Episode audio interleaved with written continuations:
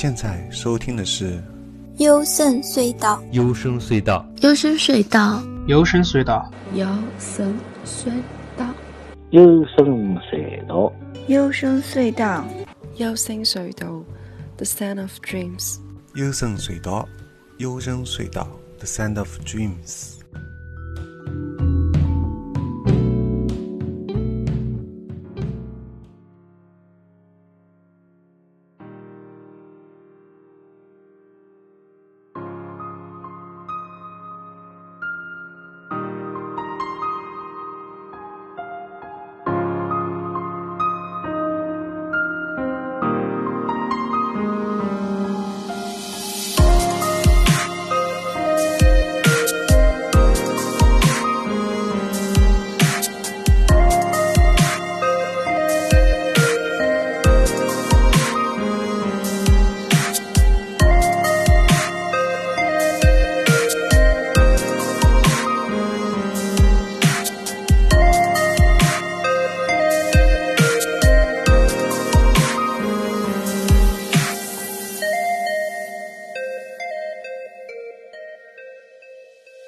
大家好，这里是幽深隧道节目，我是十九，我是高尔基亚。这期节目的主题是博尔赫斯，然后这个专题呢，其实准备的时间很久啊。嗯，先说一下，我们这期节目主要先讨论他的一最有代表性的是最有名的一个短片，叫《小径分叉的花园》。然后博尔赫斯呢，我个人也非常喜欢他的很多很多其他的小说，会放在节目以后慢慢的做。先做一期里面先讲了这一一个短片，那么这个短片是他呃最有名的一个作品了吧？对的，他的成名作、代表作吧。就大家提到博尔赫斯，就等于《小径分叉花园》，就是这样。嗯嗯，然后呃，我想说的是，这个小说呢，其实是我是在两千年的时候看的，也就是十七年前，呃，就是我大概二十二岁，大学毕业那一会儿。所以对我的三观，包括对我的未来人生走向有非常大的冲击。应该说那会儿就是一个是弗洛伊德吧，一个就是博尔赫斯，他们两个人，呃，一个从心理学，一个是从小说这一块东西，给我的就是三观的价值观各方面的东西冲击的特别大。所以这十七年过去了。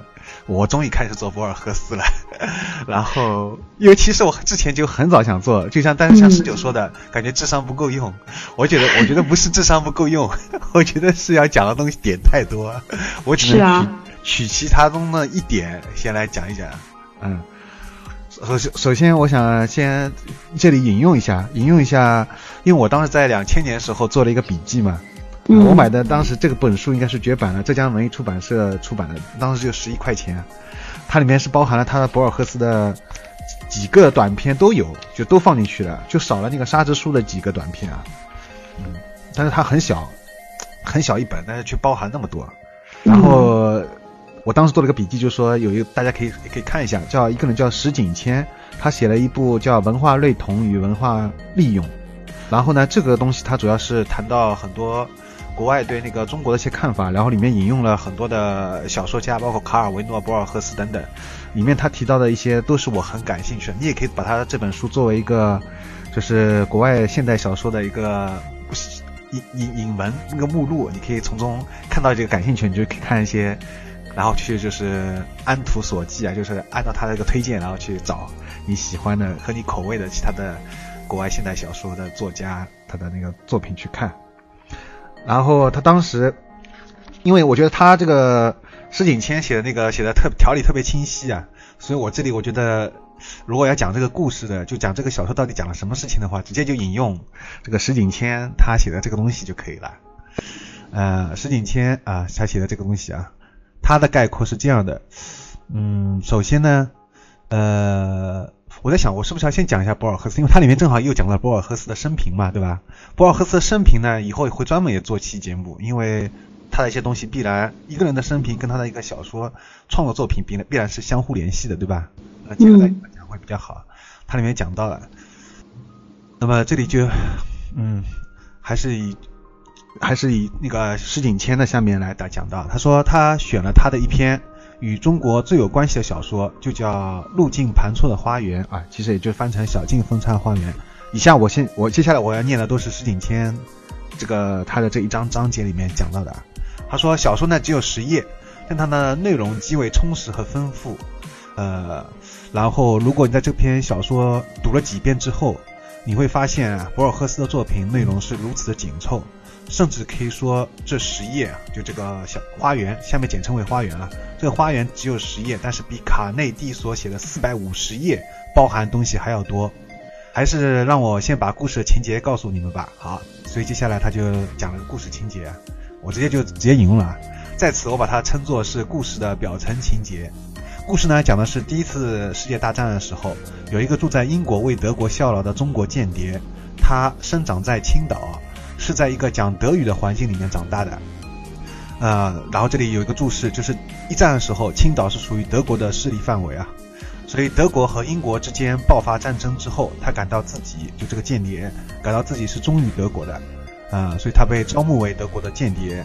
那么他呢，在这篇花园当中的那个使命呢，就是向柏林情报机关的头目汇报他发现的这个英军大炮的位置，这些大炮将用来轰击。集结在法国的一个名叫阿尔伯特的村庄外的一个德国军队，他必须把阿尔伯特这个村庄的名字啊告诉柏林的这个情报头目。那么该如何传递这个信息呢？所以他就想到了一个办法啊，他就去杀掉杀掉一个与这个要传递的地名同名的一个人，这个人也叫阿尔伯特嘛。所以谋杀行动就成为了这个传递信息的密码化一个形式。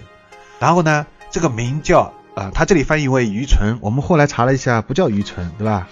后来查了一下，再看一下，叫愚准啊，对，愚准，这个也是个翻译问题啊。反正就是这个，这个人中国间谍的任务呢，就是杀掉一个名叫阿尔伯特的人了。当德国情报人员从普通的英国报纸上面看到了一个叫阿尔伯特人死掉的时候消息的时候，就会明明白英军的目标是阿尔伯特这个地方。这样一个人的死，便换来数以千计的德国士兵的生命。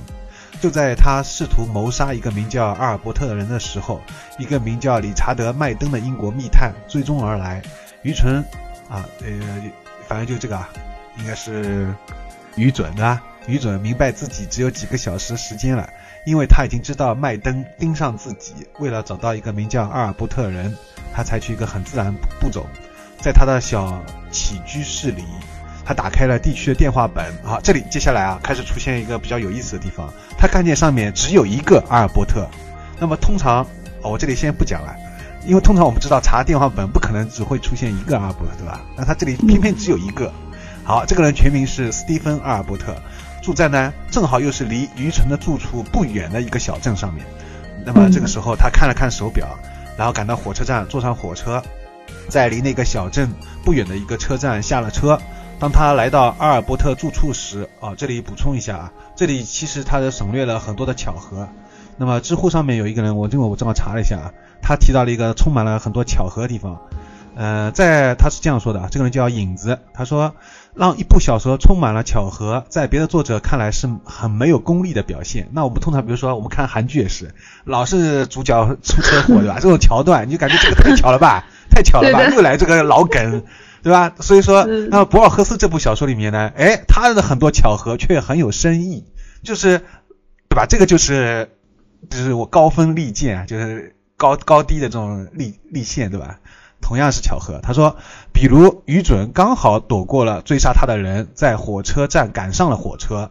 那么其实他前面还漏了一个，就我说的那个呃电话本上面只有一个阿尔伯特，本身也是件很巧的事情。不可能的，对吧？这个姓一般来说是不是很很冷门的姓一，啊不是很冷门的名字，一般可能会有重名的。好，嗯，还有就是说路过一个没有站牌的车站，问了月台上的小孩，发现正好是自己的目的地。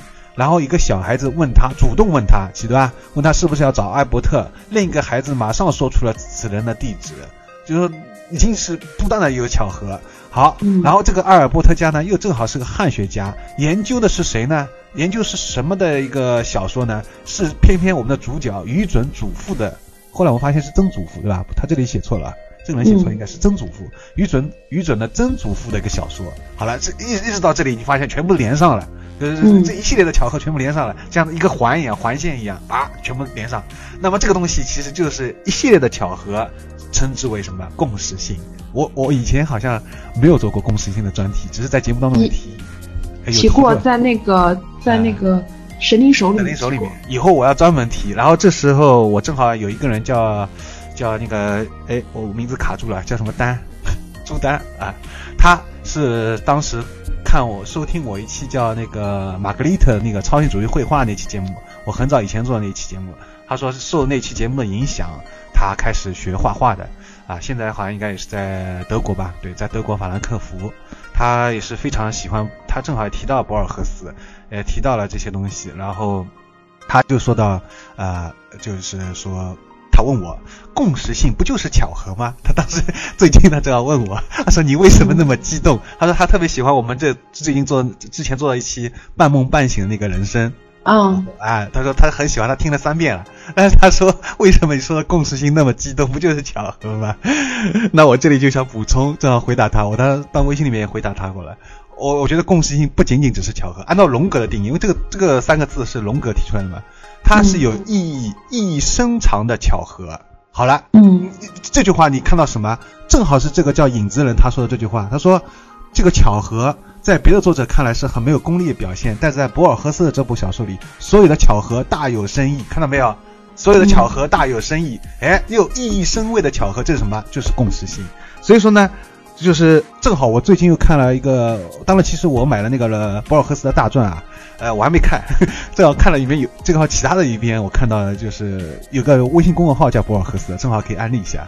然后他里面提到，就是一篇采访里面提到，有人问他，呃，博尔问博尔赫斯本人，就是对弗洛伊德的看法，然后那个博尔赫斯直接说，弗洛伊德是个骗子，要么就是个什么。疯子，他说他把他所有东西归到性嘛，然后他说他非常喜欢荣格，他觉得荣格的就是想法还是比较靠谱的，所以说好了，所以荣格正好又提出了共识性，所以我觉得为什么啊，原来那个博尔赫斯会喜欢荣格，所以这些东西都是相通的嘛，就说为什么这个人会欣赏这个人对吧？必然他们俩有些观点是一观念一样。所以他们研究的领域不一样，创作的东西不一样。一个在心理学上面，精神分析的；一个是在这个小说上面。但是他们其实一些就是按照十九说法，就是意识，对吧？因为这篇小说我们后面会提到关于意识，意识上的最最共性的一个共通点是一样的，只是可能研究的各自的领域不一样，创作艺术创作不一样，对吧？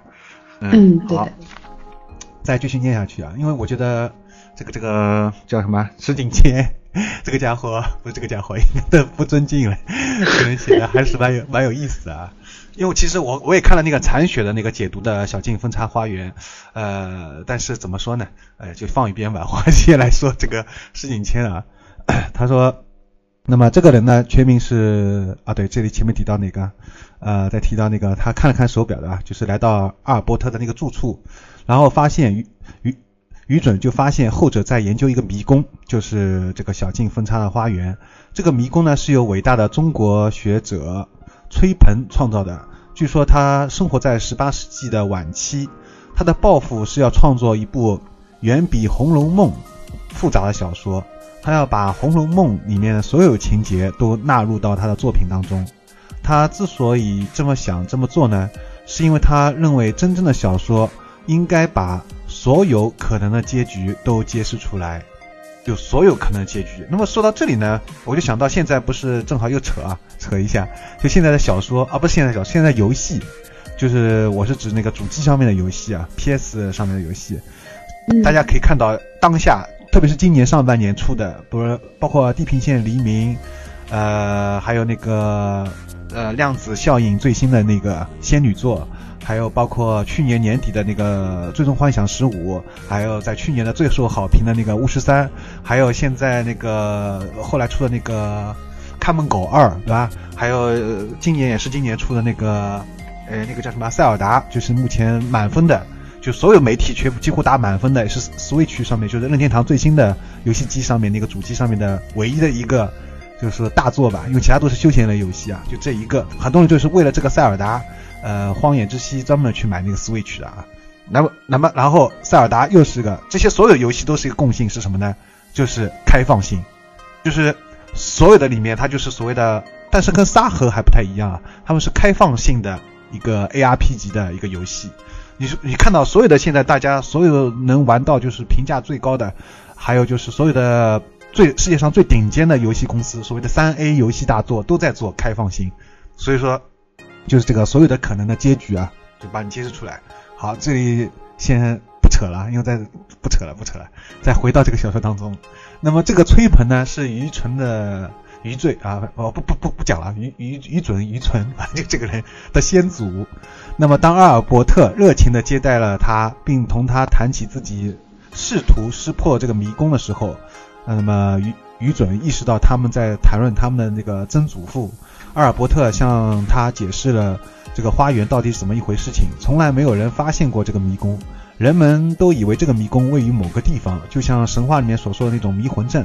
但是阿尔伯特已经认识到，这个迷宫呢，其实存在于崔鹏的这个小说里面，而于准呢，却为此大为恼火。那么两个人沉醉在这段对话里面，竟竟然使得余准我们的主角忘了是什么使他们相遇的，他已经忘了他自己是要来杀这个阿尔伯特的，对吧？为了向那个德国的情报头目来汇报这个机密的。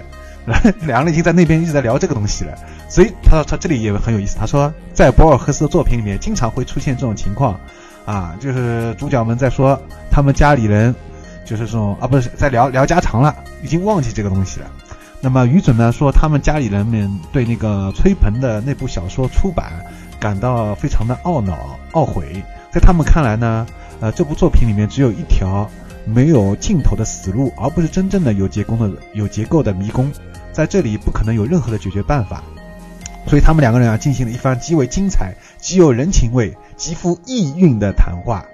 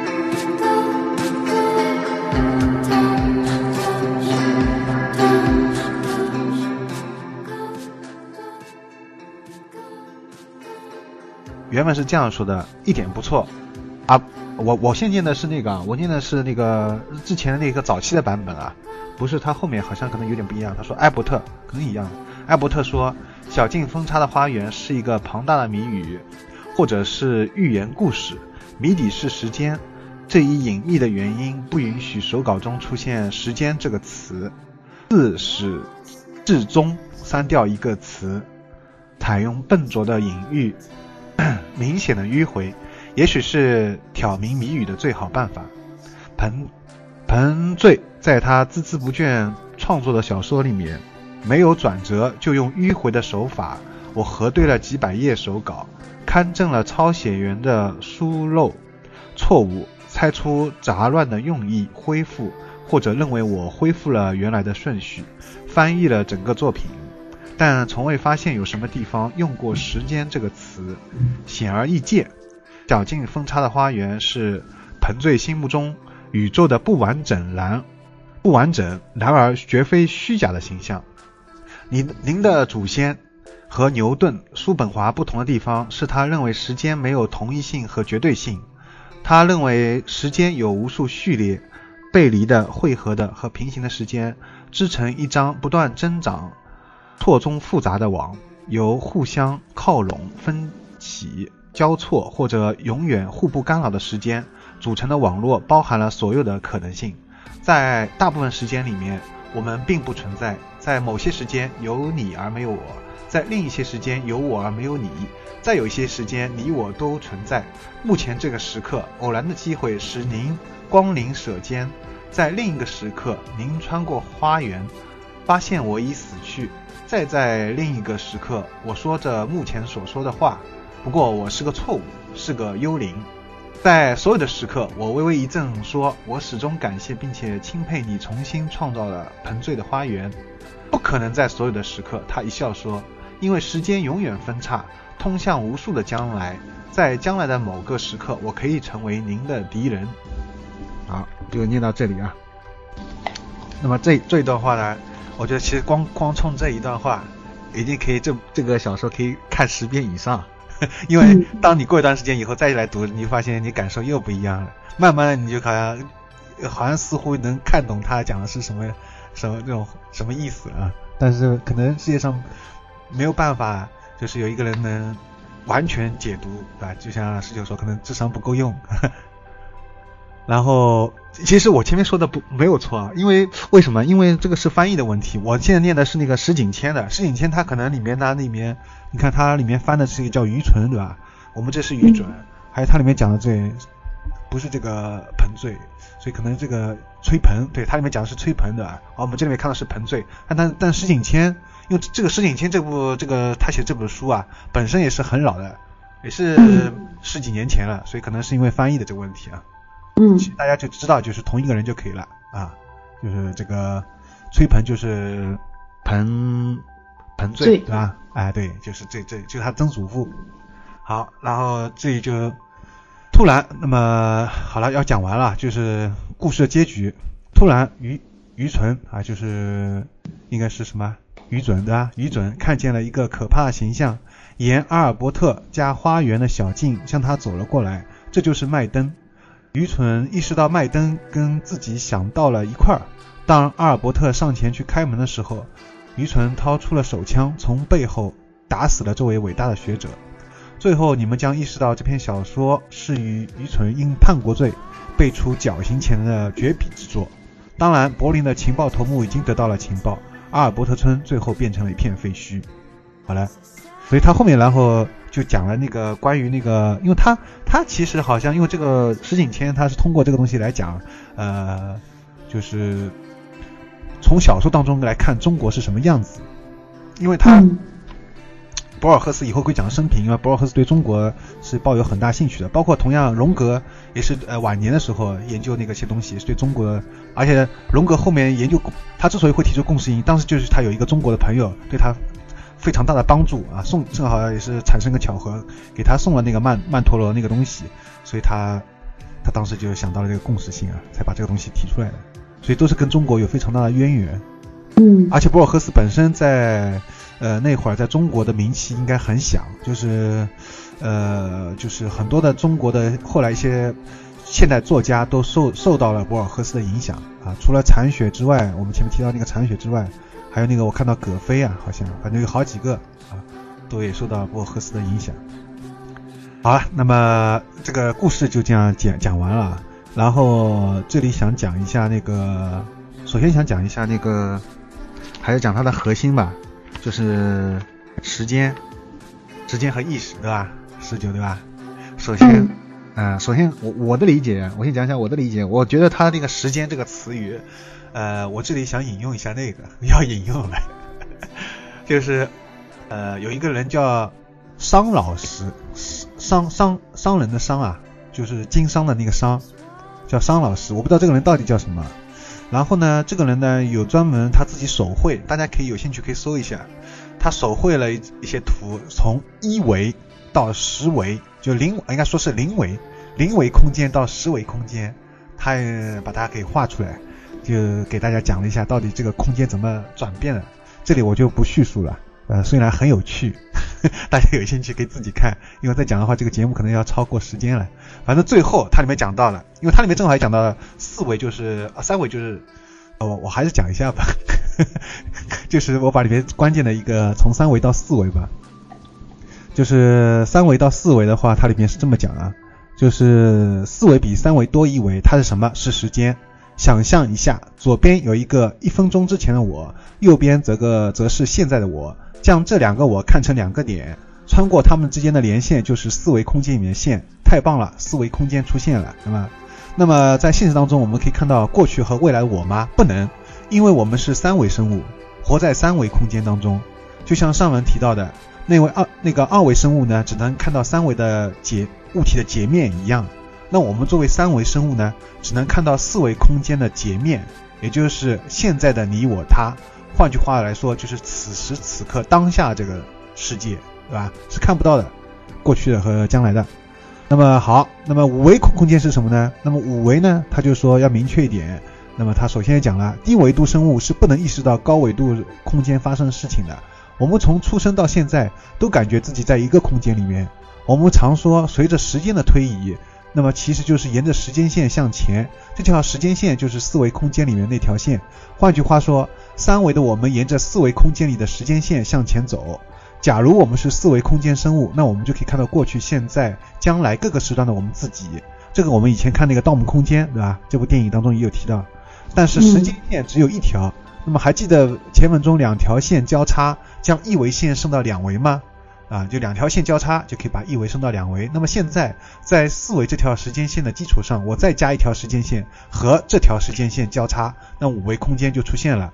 然后他说，他举个例子，他说，比如说你大学毕业参加工作，工作了五年，现在是一名经理了。那么四维空间里面，你只能看到大学毕业的你，以及成为白领的这条时间线的这条时间线上面的你。那么如果你当初初中毕业去学烹饪，那么现在就是一名厨师喽。那么这就是另一条时间线上的你啊，你也可以理解为平行空间，对吧？平行宇宙。好，两条线了。那么在五维空间当中呢？你可以看到，一个是成为经理的你，一个是可以看到成为厨师的你。总结来说，五维空间你可以看到你未来的不同分支。有没有想到了博尔赫斯这个，对吧？这片花园有点、有点、有点、有点，好像讲了一一一样的东西，对不对？好，然后他就解释六维空间了。那么现在你如果想拜访一下过去，你怎么办呢？啊，就是回到过去，对吧？我们将四维空间中任一条时间线弯曲，就是弯弯一下。这样你就可以跳回以前去见到以前的你。换句话说，五维空间当中，你可以穿越到回到一回到一条时间，就是五维空间当中的你可以穿越回到一条时间线上的过去。还是拿经理的你和厨师你，那么举例子，厨师的你感觉日子非常过得很难受，那么每次呢都是这种油烟很呛人。你想成为经理，安静静在办公室坐着怎么办？五维空间当中。你可以穿越到你初中毕业时候，告诉以前的你，一定要继续读书，上高中，考大学，做白领。不过这个分很费力，而且风险很大。初中毕业的你需要做出不同的选择，每一条、每一种选择上面都会产生一个新的时间线，一个不同版本的未来。也就是说，你等于是要把当中所有的可能性全部把它往一个一个一个时间上靠，就是往那个经理上面去靠，对吧？我已经晕掉了，你已经晕掉了。反正到时候大家可以有兴趣看啊。然后我这里就，反正他就是这个意思。然后他说七维空间啊，那就是然后讲到了，他说七维空间概括，其实他主要意思就是说无限个时间线，无限个可能。那初中毕业的你啊，是一个起点，一个点，你看成。这时候你有所有的无无无尽的可能，你可以成为什么公务员、士兵，甚至可以变性，对吧？成为经理、厨师、教师，很多种很多种职业工作你都可以去。这时候是你无穷大。那么最后七维空间一个点，所以就包含着初中毕业的你开始的那种无限可能性。以初中毕业来达到无限的可能，这就是一个点。那我后来就不讲了，因为他的原因就讲的比较多了。然后最后就是说。他的最后我总结一下，他十维空间。那么回顾上文，从零维到四维，我们经历了点、线、面、体这个升级流级升级的流程。最后四维空间又可以看作一个一个点，充满着三维空间中所有可能性的连线。这个连线就是时间。从四维到八维，又经历了点、线、面、体的升级流程。八维的点又充满了七维，就是等于其实一个高维的一个点，在下面一个一个一个一个一个低维度的。空间当中，我是等于是无数无数种可能性，所以八维空间继续升级，还是那个你啊，以最后就是我们想出所有的可能性，那么最后就是连到九维，然后再到十维。他他觉得就是到十维是到顶了，因为十维空间中你已经找不到任何一个空间可以划出一个点，因为十维空间就是一个点。那么这个点包含了什么？包含了所有的宇宙、所有的可能性、所有的时间线、所有的所有，所以这个东西就没有了，就是等于极极点，就相当于这个最。因为我们查了一下“盆醉”啊这个字，呃，宝盖头下面一个“醉”醉的那个“醉”，它等于是个古代一个字，就等于是“醉”，就是这个意思。所以就等于说，这个小说我的理解就是他这个商老师讲的这个十维空间，就是包含着一切的一切。所以这个迷宫也好，这个这个他要讲的这个时间最后的一个可能性，其实就是说，博尔赫斯想表达的意思就是说。这个曾祖父本来是想创造一个十维空间，就所有的所有的可能性，但是毕竟最后我们只能，因为他要写成小说嘛，我们现在只能看到一个结局，所以我们只能看到一种可能性，对不对？就是最后我们看到是这个愚愚准把把这个阿尔伯特给杀掉了，然后他又被那个英这个这个后面那个间谍在在被那个啊不是被那个艾登对吧？啊马登马登，然后又被那个马登。被马登马上又杀掉，就就只能，然后是德国就成功知道了阿尔伯特，然后就说，只我们只能看到这一条线。十九，十九还好吗？十九，我也是晕掉了。只要被我前面讲一个思维，其实那个东西他他讲的很清楚。我在我在节目里，如果因为他没有他有配图嘛，你看那个图就觉得很明白。我光是这样讲就觉得好像会被我绕晕了。大家可以有兴趣可以看一下啊，所以我这里等于是又安利了一个 这个商老师的这个零维道思维，还有安利了这个石景谦那个小那本书。然后那个十九想说一下意识是吧？不是，因为就是因为他这个呃小径分叉花园这个里面就是谈到就是怎么如何去诠释时间嘛。嗯，对的。他就是这个彭醉，他对时间的诠释，他的意思就是说，时间就是由无数个可能性所汇聚的。嗯，啊，它就是一个迷宫，时间就是个迷宫，就是存在有很多的嗯可能性，有就像就像有很多平行世界那样，在每个平行世界里，我们所进行的选择是不一样的嘛。对对，我觉得这个就是，如果你要说就是说时间它是一个。不是一个实体，因为时间确实是我们大脑中的一种体验嘛。对，它不是一个实体，它不是看得见的一个东西。对的。你就就算是秒针滴答一下，它也是两个片段拼出来的，它不是一个呃确实存在的东西。那么，如果这是我们大脑里的一个想法的话，那么它就是高维的，它不是低维的一个东西。嗯。那么时间是高维的，那么体验时间的我们同样也是高维的，也就是说，去体验时间的这个意识就是高维的。嗯，我们的意识就是高维的，它不是低维的东西，它没有形状，它没有实体。那么，呃，他的这个曾祖父彭呃彭醉对时间的这么一个诠释，我我觉得他其实是对人意识的一个诠释。也就是说，在当下这一个点，它每一个点，其实我们的意识都可以可以有很多种选择。比如说，我现在可以立马关掉关掉话筒，然后离开离开我的房间一样。嗯。也许在某一个空间里我已经这么做了，但是我我没有这么做，我现在还在这里录节目。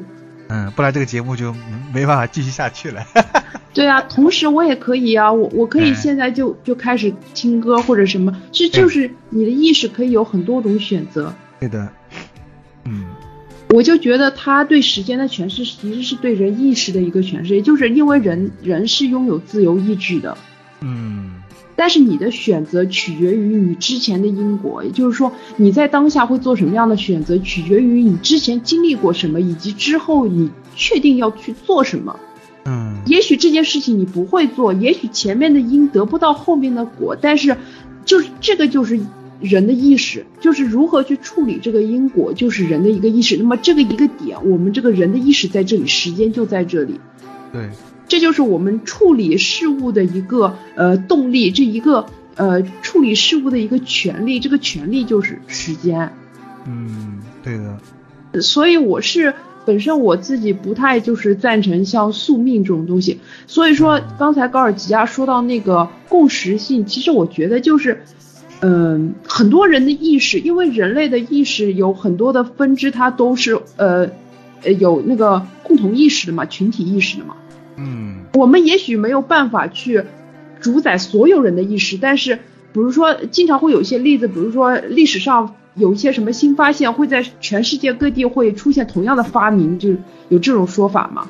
就因为人类的意识是有共通性的。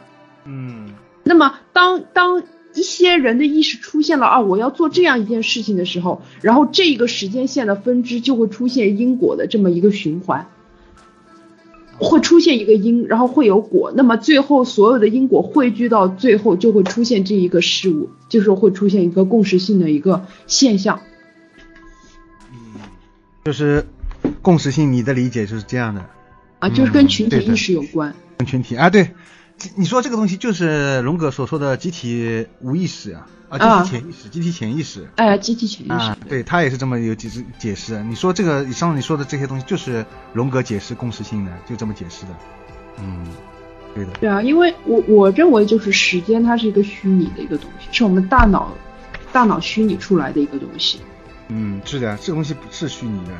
嗯这个，我们在当下其实是一个能量的一个增长，就是比如说，不管是我们的躯体、我们的呃拥有的物质还是什么，它其实是一个能量和人的意识能量的一个增长起伏的这么一个过程，也就是我们的当下。那么过去和未来其实其实是不存在，因为我们只拥有当下的能量的一个波动。嗯嗯，嗯，所以说意识也跟这个波动有关。嗯，然后我这里可以对我补再补充一下啊，因为说到共识性呢，我又想到了最近也比较巧的，这个我觉得应该是共识性，因为就在我跟十九想做这个提到想做这个博尔赫斯节目的时候，在准备的时候呢，呃，然后当时就我们去那个京东嘛，上面去看一下有没有博尔赫斯的，因为我当时发现有有沙之书有几本，有几篇我没有。没有的话，我就去京东看一下。然后当时正好有一个一百一百一百五十减五十，好像是这样活动吧。所以当时为了凑单，凑单把那个当时我购物车里面放了很久，大概又放了很久的一一个书叫《量子新世界》，把这个书给一起买来了。买了以后呢，我就当时就只看了一个《小金凤山花园》这一篇小说，还有它的那个。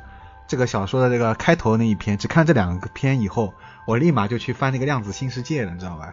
然后翻《量子新世界》的时候呢，我就发现我一直看看看，连看了很多天以后呢，我就发现呢一个问题，就是说，我发现我始终好像没办法，就是说把这个《量子新世界》放一边去看博尔赫斯的东西，因为按理说我要准备这期节目要去看博尔赫斯，但是我也不知道为什么，就是冥冥之中。这本书好像就是有种吸引力对我，然后我就一直看，看到最后的时候，这本书快看完了两百页的时候，我突然就看到了这一段。他说，豪尔赫·路易斯·博尔赫斯在他的小说集《小径分叉花园》中这样形容一个不同寻常世界：无数时无数条时间线。好，就我们前面一直念过了，一直念到一个幽灵，他就专门截取这一段，而这一段正好是我这个小说当中我最喜欢的这一段，就是关于时间这段。啊，对，所以我当时就看到这里的时候，我觉得，哎呀，这个共识性来了，就没那么巧。我我因为本身这本书就是说作为凑单，而且我买了以后，我就不知道为什么，我一直在看《量子新世界》，而且我就没有去看博尔赫斯的小说，一直看到最后，发现哦来了，它里面提到了，难怪，就是一直在指导我。那他为什么会提到呢？然后它的标题叫《无数的平行宇宙》，它是以这个小标题来讲这个东西的。他说：“嗯我们是真的生活在一个一套嵌在一起的箱子里面吗？而且每个箱子存在都归归功于碰巧将它装在其中一个稍大一些的箱子吗？又是谁来打开那最后的大箱子吗？真的有最后一个箱子吗？还是说箱子无数，所有的箱子都等着上帝来观察自己的梦？如果只有一个梦者，而且我就是这个梦者，那么我就是唯一的存在，除我以外不存在任何其他人事物。这是唯我论者的观点，绝不是什么受欢迎的哲学。不过在局部范围内，它却是严密一致的。为了能走出嵌套的箱子，所以这个埃弗里特提出一个新的解决方法，就十项所有的可能版本都真正的存在。再念一遍，十项所有的可能版本都真正的存在。这个就是小径风茶花园，对就是这个当中在讲的这一段，所以他后面他就提到了这个小径风茶花园，然后然后他前面说的，我们真的生活在一套嵌在一起的箱子里面吗？当然，这前面是讲了很多东西啊。这个又正好让我提到，就是我们之前做那期节目也提到那个那部电影《第十三阶梯》，第十三阶梯里面就是一一套嵌一套，一套往上面再有一个，对吧？就是一个纬度上面还有一个高纬度，又创造了这个低纬度，那高纬度上面还有一个高纬度，每个人都以为好像自己活在当下是最真实的，结果发现啊，原来我是说高纬度控制什么，高纬度在观察我们怎么怎么，就是这样。所以他讲这个这个东西，所以。他这里面这本书提到了很多东西，包括里面还提到了，就接下来我以后会也想做的，就是我最喜欢除了玛格丽特以外，还有很喜欢的一个画家叫埃舍尔，就这两个画家是我最喜欢的这个东西，所以这个他量子性事件也提到了埃舍尔，啊啊这这里就不提这个这个这段东西了，你放在以后再讲，所以说。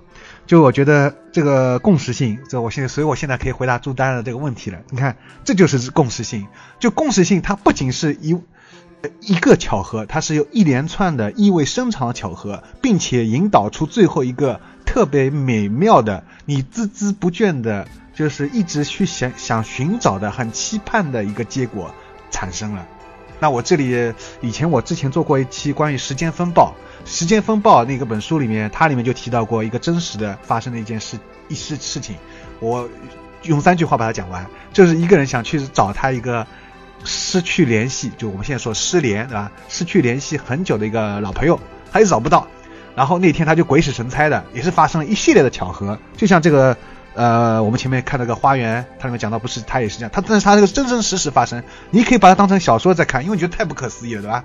它里面它是详细记录了一一连串的巧合之后，他发现最后他发现，因为他们是去了一个地方玩，我大概讲一下，他就去了一个地方玩，还跟他老婆，我现在记不太清楚了，我在那期节目好像讲过，他去跟他老跟他老婆去了一个一个地方玩，莫莫名其妙，反正，然后他那地方他就打电话，打完电话以后，突然发现旁边一辆车就停在旁边，然后从车上下来的那个人就是他一直想找的那个人。找失去联系了那么多久，是这个就就点拍电影嘛，就是写人家说，哎呀，这个就像小说，而且当中他是接，而且他当中是发生了一系列的，就是说，只要当中一个环节出错，他就不会，就是说碰到那个他这个想找的这个人，你知道吧？这又让我想到以前我推同样推荐给十九的那个那个叫什么那部动短片动画，不知道十九还记得？呀呀呀，那个名字一下子卡住了，或者奥斯卡最佳动画长片的那个。那个就是那个里面就是那个不是那个呃在哦丹麦丹麦诗人，这叫还记得吧？丹麦诗人不太记得了，不太记得吧？就是我大概也讲一下那个梗，也是这样一个一个事情，呃，等于又推荐了一部动画，其实很短，大家可以看一下，就是讲一个女主角，然后跟她的一个男朋友啊，他们两人也是当中他们是通通过一系列的也是相当于。巧合不断，最后相遇、认识、恋爱，但是他呃，女方的父母反对，女方的反对，他们俩在一块，然后他们又分开了。分开了以后呢，然后两个人又是那个男的还是爱着这个女的，这个女的也爱着这个男的，然后他们当中就是，但是没有当中很很多年都没有见过面，然后最后突然再次相遇，那么当中就是说也是一个环节扣一个环节，就是只要他们出一个环节，首先他们俩就不会认识，然后出一个再。他们俩不是后来又分开了吗？那么当中又再插一个环节，他们俩就不会再相遇。反正就是说，最后他们俩还是在一块了，又再次相遇了。故事是一个非常，我得剧透了。那故事是个很美好的结局，但是他当然是通过好像是他的一个，等于是也是他的一个外外孙还是外孙女，一个一一个一个口吻来回忆，就是说当时的自己的那个。等于是一个祖辈，他们俩怎么认识的？怎么在一块儿？又怎么分开？最后又再怎么能终于在一块儿？因为不然就不会有他这个 在诞生了嘛，就会再来讲这个事情了。所以就就所以说就是很奇妙。所以 所以我就想到了，因为丹麦圣人，所以说这一系列的为什么我那么老是强调共识性？因为我觉得其实共识性，我想就是我这里想呼应一下十九讲的那句话，就是人是有自由意志的嘛，嗯，可以主动的去创造共识性。当然，这个你不是很刻意的去追求，就是当一一系列的条件都满足之后，啪一下，嗯，那条线就产生了所谓的奇迹，或者说一种巧，简直不可思议的，呃，日文叫福斯福福西吉，好像 卖弄一下蹩脚的日语，因为我发现那个单词我很喜欢，叫不思议嘛，嗯，不思议，日文它那个就是不可思议，对我就觉得很喜欢，我觉得很有意思。生活当中就是要多一些这种不可思议的东西，你就会觉得我原来这个人活在这个世界上面是有存在，每个人都有每个人活在这个世界上存在价值，就是说这时候你就发现了，对吧？诶，其实我是非常也支持，就是十九说的，我也很讨厌这种宿命的东西，因为一旦有宿命，其实就给人一个逃避现实这种借口了，我感觉。你感觉什么都已经安排好了，那我就混吃等死，每天都玩好了，也不要努力，也不要奋斗了，就这种感觉。嗯，你之前说的三分钟讲完，然后讲了三十分钟，然后最后来了句鸡汤，最后喂了一口鸡汤，其实是喂给自己，因为啊有拥有，因为其实如果真正了解我的人会发现。我做节目的一个状态，跟我私底下两种状态。当我一个人的时候，其实是感觉，哎呀，就感觉一种厌世，也不说厌世吧，就感觉对什么都不抱，不太抱希望。就是说，好像觉得自己能做的东西，能做的事情，好像有太少了。就是想法很多，但是总是难以跨出这第一步，总是把困难会想的很多，没有没有办法在，呃，就是说。把我想做的事情能实现出来，所以我觉得其实看了这个博尔赫斯这个小说以后，最大 最后就是要让自己去实现这个可能性。对啊，就是因为因为人的意识共通的嘛，所以你自己的意识也是群体意识的一部分呢。你你如果说你去积极的去生活，你你去释放自己的热情，去带动身边的人，同样他们也会给你来创造一个共识性，最后奇迹就会在你身上出现。对对对对对，对的。所以大家，所以有句俗话不是说嘛，就是机会是留给有准备的人的。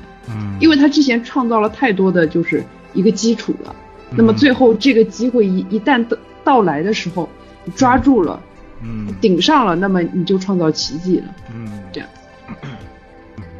我在想，如果说那个就是寻找他失散已久的朋友的那个人，他没有去找他朋友的那颗心情。那颗心的话，对，他朋友就算从车上下来，这个也不会有任何的感动。对对对对，对啊，所以这就是一个爱的一个原动力啊。嗯，这个原动力推动我们推动事件的进程，推动最后所有一切的美好，还有这些事情的发生。当然，包括一些消极的事情，比如说战争啊这些东西，也是由一些我们的一些不良的一些行为所最最终导致的，也是一个共识性。嗯。啊，所所以，我们其实一直都在活在共识性中，因为是我们每天身边都会发生很多的表象。嗯，不是说今天我突然一下子把一个杯子打破了，你你怎么就知道这个杯子打破时是你随手打破的呢？你就是知道前面是不是有因呢？最终导致了这么一个果呢？嗯，嗯，如果不去思考的话，那么你就会被这，你就会被这种，嗯，会被你就会有种就是被操纵的感觉。为什么？就是因为你没有去思考。一件事情之所以在你身上发生，那么之前的前因后果，对，嗯，不会，平时不会去想这些，对啊，嗯，就大部分人都不会去想，我感觉，哎，这事怎么突然一下就发生了，嗯，怎么这么巧哎，对，不知道自己之前做过多少努力，他也不知道自己之前做过可能做过一些不良的互动，最后导致了好的结果或不好的结果，就是这样，嗯，嗯，我这里。因为既然提到这里啊，我这里想讲一下，同样还是忍不住想说一下《量子新世界》这本书里面提到的这个东西。嗯，就是我们先前不是做过一个命运石之门嘛？嗯。啊，因为命运石之门其实那个时间线也有点像我们想讲的这个东西，是吧？嗯。然后他这里面讲到，他说最后还有个问题，他说我们能否从一个分支跳跳到另一个分支呢？就是相当于命运石之门里面那个主角跳从一个分支跳到另一个分支。对吧？他说就看你如何诠诠释了，因为你本来就同时存在于所有的分支上面，你根本不需要跳跃，你已经在那里了，你还要往哪儿跳呢？不过如果你并不喜欢平行宇宙这个概念，那么你想不跳都不行，因为你每次你决定去做某件事情的时候，你都会引爆亏夫。他这里引入一个概念叫亏夫啊，其实我从头到尾没怎么看明白亏夫到底是什么东西啊。他说，因此你无法做到那些貌似不可能的事情，比如飞，呃或者飘在空中。那么这个当中的唯一原因就是你能做到这些事情的事情的世界，可能是一个特立独行的世界。在那个世界当中的你，并不像这个世界当中的你那样的活着。嗯，这句话我觉得一下子我脑洞就打开了，我就明白了。因为那个世界的我，原来根本不会像我现在这样活着。嗯，我现在这样活着，其实因为没有做到真正的我，我我的很多东西还是被压抑的，我都停留在想，我没有去行动，所以我才是觉得好像我什么都不能做。好像他说，那么你能做些什么呢？任何你想做的事情都可以。开始喂鸡汤了，你发现没有？你本就在做，也一直在做。祝你抵达这个多分支宇宙当中任意分支的亏夫，其实非常简单，你只需要知道自己到底想做什么。你就问问自己到底想做什么。任何一个分支都有通往其他分支的通道，你唯一需要的只有时间，而且你只需要与时间合作。那么到此一切都变得明了了。时间是改变的必要媒介，意识他就提到意识，意识是你对任何一个具体的宇宙分支的觉知。你碰巧觉知到这一个分支，如果你同时觉知所有的分支，你就是全知全觉的。你会看到全部的宇宙亏夫，因为你能够明确的看到所有的宇宙分支如何开始，又将如何结束。我觉得这里他讲的就是已经得相当于得到了，你等等于是你变成上帝视角了。我感觉这里，嗯，当这个时刻出现的时候，你就解脱了，看到吧？所以这不就是所有的宗教所希望达到的最高的那个境界，对吧？在他出现之前，啊，他说，在他出现之前又开始喂鸡汤了，不要放弃，不断的使不可能之事成为可能。这是毒鸡汤。对，不断的选择你希望将哪个分支作为你人生的范例，不要忘记你同时存在于所有的分支上面。现在以哪个分支作为范例，完全是你的选择。所有的人都渴望拥有喜悦，既然我们都希望能够处于这个分支，那么一切的一切。终究将充满喜悦，所以这个这个十九句无话好说的啊，鸡好鸡汤，好鸡汤。嗯，其实他所谓的这种得到的这种心态了，其实也是一个陷阱。陷阱？哎，因为这种心态其实还是一个逃避心理。逃避心理吗？对啊，其实还是一个逃避心理。那你想？我我如果在这一个分支上活得好好的，我何必要去？如果我在这一个分支上已经能做到全知全能，嗯，做到一个心中时刻充满喜悦、充满呃充满快乐的一个人，我何必要再去跳到其他分支呢？我可以在这个分支上就实现我所有的愿望的话，我何必要去其他分支呢？你既然想要跳到其他分支，必然是因为你这个分支上有你做不了的事情，还有你觉得你实现不了、让你痛苦的事情。所以说，这个还是有一定的逃避心理的存在。没有，我觉得他的意思是说，就当你能同时觉知到所有的分支的时候，就当你能感受到每每个分支上面的开始和结果的时候，他意思是当这个时候你就解脱了。他不是要让你那个时候再再去挑，因为那时候你已经不需要挑了，因为你每个分支都已经清清楚楚了。就像你等于把这个游戏的无数种可能性，就跟迷宫的无数种可能性，你都已经是知道了。这个时候对你来说，就是说你已经不需要再去跳那，因为。哪个都了如指掌啊。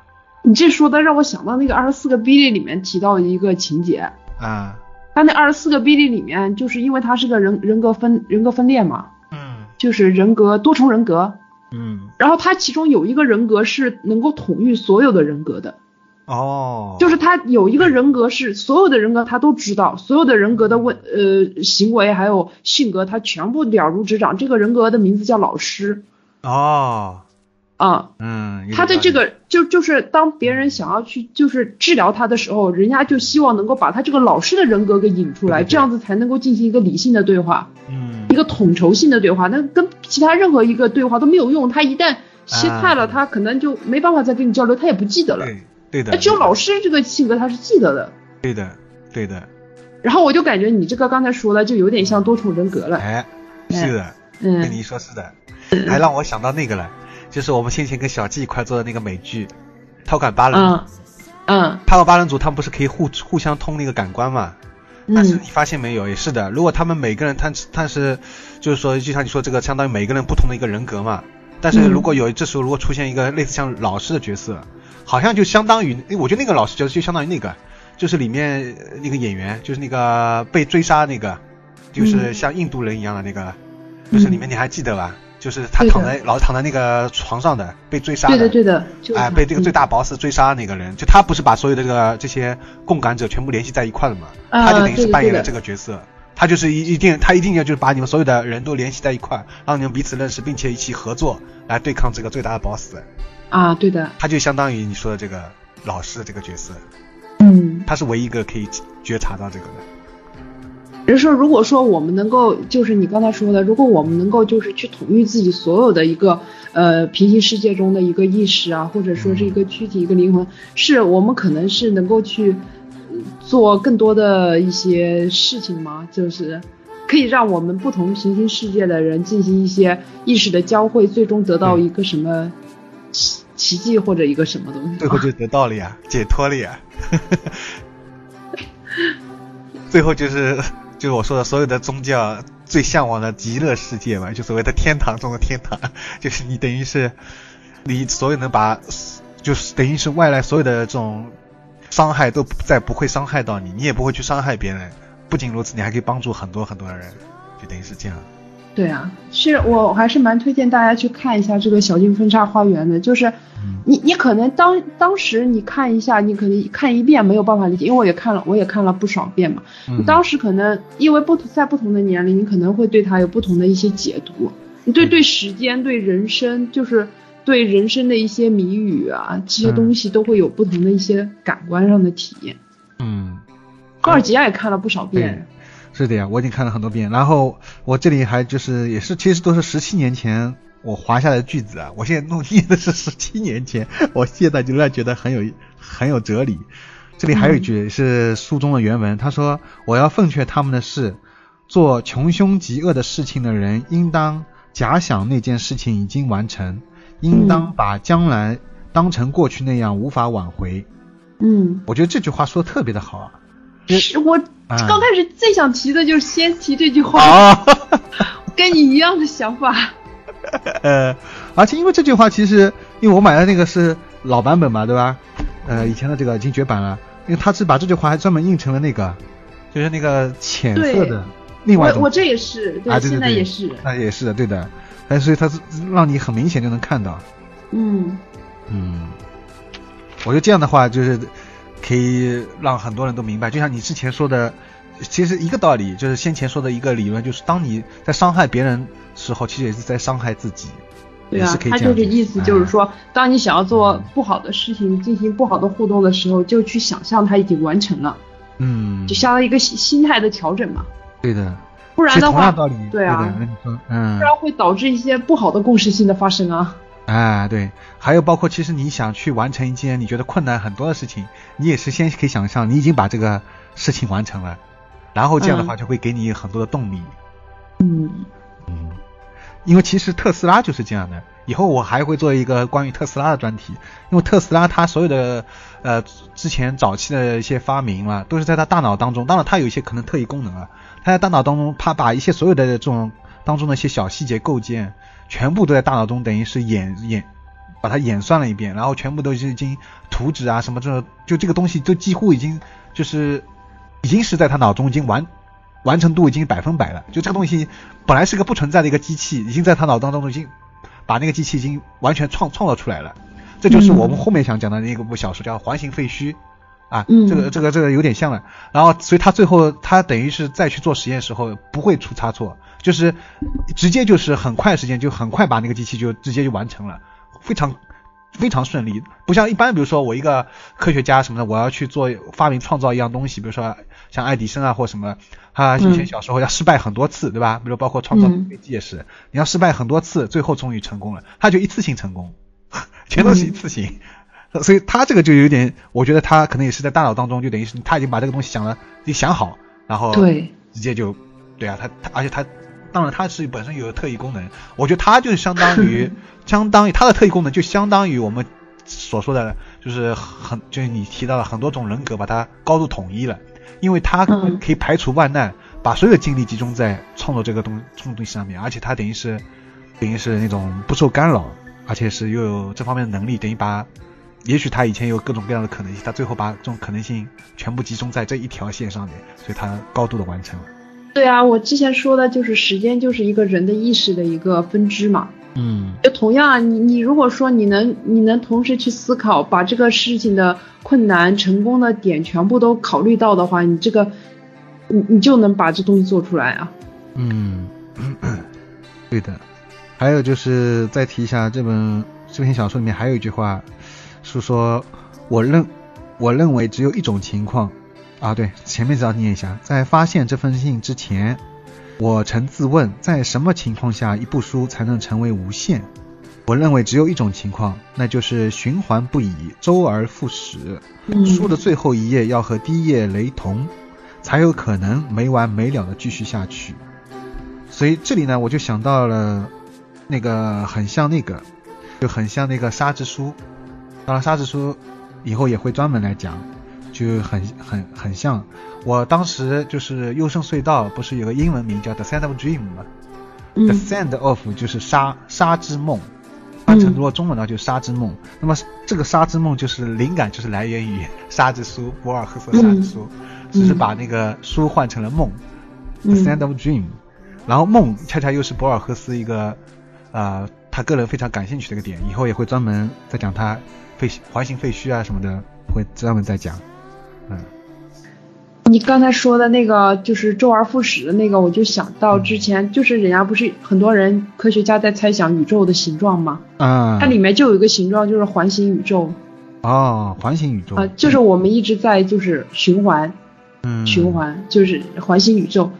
嗯然后我就觉得就是就像我们同样我们在处理一件事情，在遇到一个难题的时候，我们就是要追溯它的根源啊，就才能够把它给解决一样啊。啊，对对对，嗯，所以我就感觉这个有很多的道理都是好像是相通的一样。嗯就人也是啊，人在被困在一个谜题的时候，就会被一直困在那个循环里啊。我对对对们之前一直提到的一个循环，不管是快乐的还是就像积极积极的循环和消极的循环一样的，嗯，找到了一种办法，就就可以跳出消极的循环。那你你你要你要去跳出消极的循环，就要寻找消极循环的一个根源，根源要找到它的根源上的根源。嗯，嗯，才能解开这个环。对，没有人能解开宇宙的环。这就上帝了。对啊，更高维的人也许能解开这个环。我觉得每个人能解开自身当下，呃，之前的一些环就已经很好了。是啊这一世之前觉得一些悔恨啊、后悔啊，或者觉得一些一些心结打不开来，你始终觉得自己老是，比如说在过去的某一件事情阴影当中，有一个人对你伤害了，你始终无法从这件事情当中把它放下来，嗯无法走出来。